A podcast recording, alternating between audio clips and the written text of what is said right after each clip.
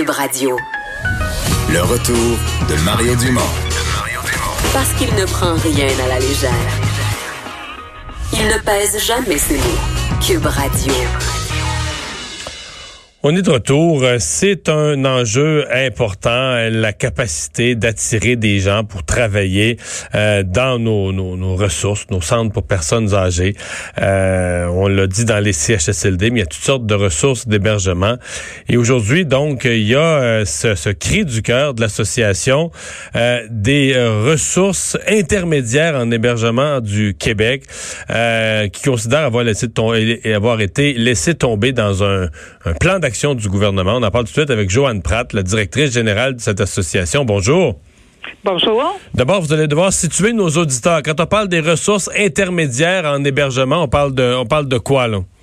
Alors, on parle de maisons d'hébergement et comme leur nom l'indique, c'est l'intermédiaire. Donc, c'est l'intermédiaire entre les soins à domicile et les CHSLD. Donc, quand les personnes sont pas suffisamment en grande perte d'autonomie pour euh, être intégrées dans un CHSLD, mm. on les place, les, mm. établissements publics les confient à les, aux ressources intermédiaires.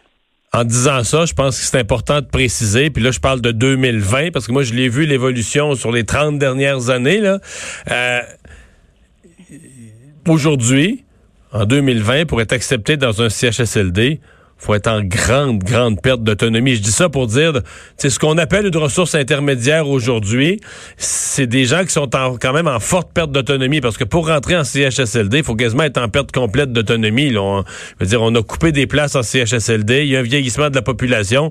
Donc, pour avoir une place en CHSLD, il faut être un cas vraiment lourd aujourd'hui. Vous avez tout à fait raison. En fait, actuellement, là, les personnes qui sont dans les ressources intermédiaires sont les personnes qui allaient en CHSLD il y a quelques années. C'est ça.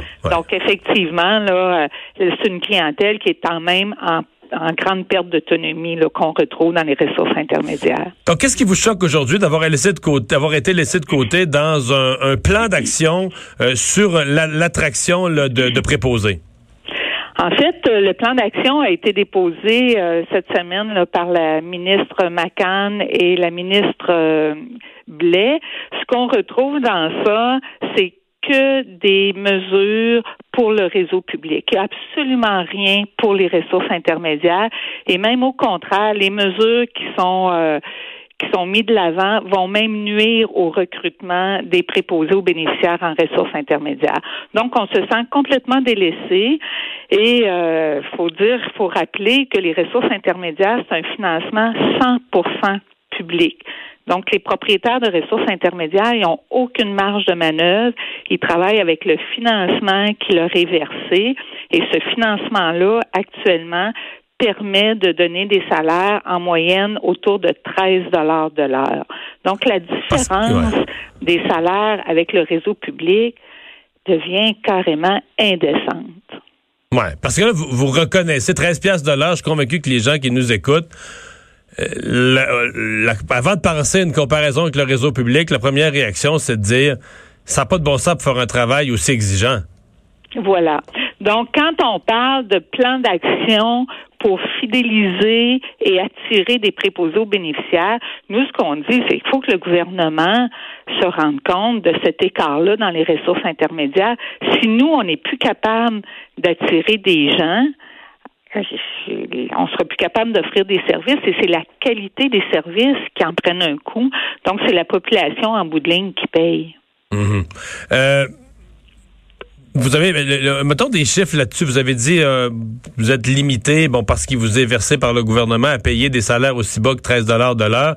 Euh, la convention collective dans le secteur public est à quel niveau? Pour un CHSLD, le public gouvernemental, la convention collective, parce qu'évidemment, ils sont, tous syndiqués, convention collective est prévue à, on part à combien le salaire de base?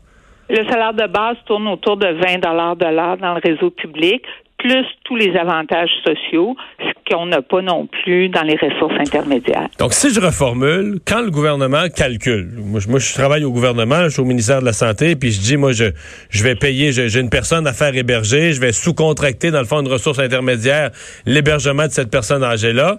faut que j'évalue le coût de l'hébergement. Donc, quand moi, je fais mon calcul, je calcule pas, je, ne mets pas dans l'équation le même 20 de l'heure que le même gouvernement paye en CHSLD public. Il, il dit, s'il reste dans une résidence privée, ils vont, le personnel, ça vaut 13 de l'heure. Exactement. C'est exactement ça. C'est ça que le gouvernement finance au niveau des ressources intermédiaires. Et c'est ça que vous déplorez aujourd'hui, là? Effectivement, parce que nous, ce qu'on se dit, c'est que les ressources intermédiaires, en plus d'être financées à 100% sont vraiment, euh, ils viennent vraiment ils font vraiment partie du continuum de services parce que si les ressources intermédiaires n'existaient pas, ben c'est des urgences qui seraient encore plus embourbées qu'elles le sont actuellement et les CHSLD, ben les listes d'attente seraient encore plus grandes. Donc le réseau des ressources intermédiaires fait partie du continuum de services, mais pourtant euh, on le sent absolument euh, abandonné par l'État actuellement. Est-ce que est-ce qu'il y a deux ressources intermédiaires qui sont en danger ou en fait qui sont en danger financièrement ou le seul danger c'est l'incapacité de recruter, je veux dire parce que là je suppose que préposé aux bénéficiaires si j'ai le choix d'aller travailler dans un CHSLD gouvernemental à 20 de l'heure ou dans une ressource privée à 13 de l'heure, euh, je veux dire le choix est pas long à faire. Ben effectivement, ce que nos membres nous disent, c'est que le, recrutement est de plus en plus difficile. Ils ont de plus en plus de difficultés à garder leurs préposés.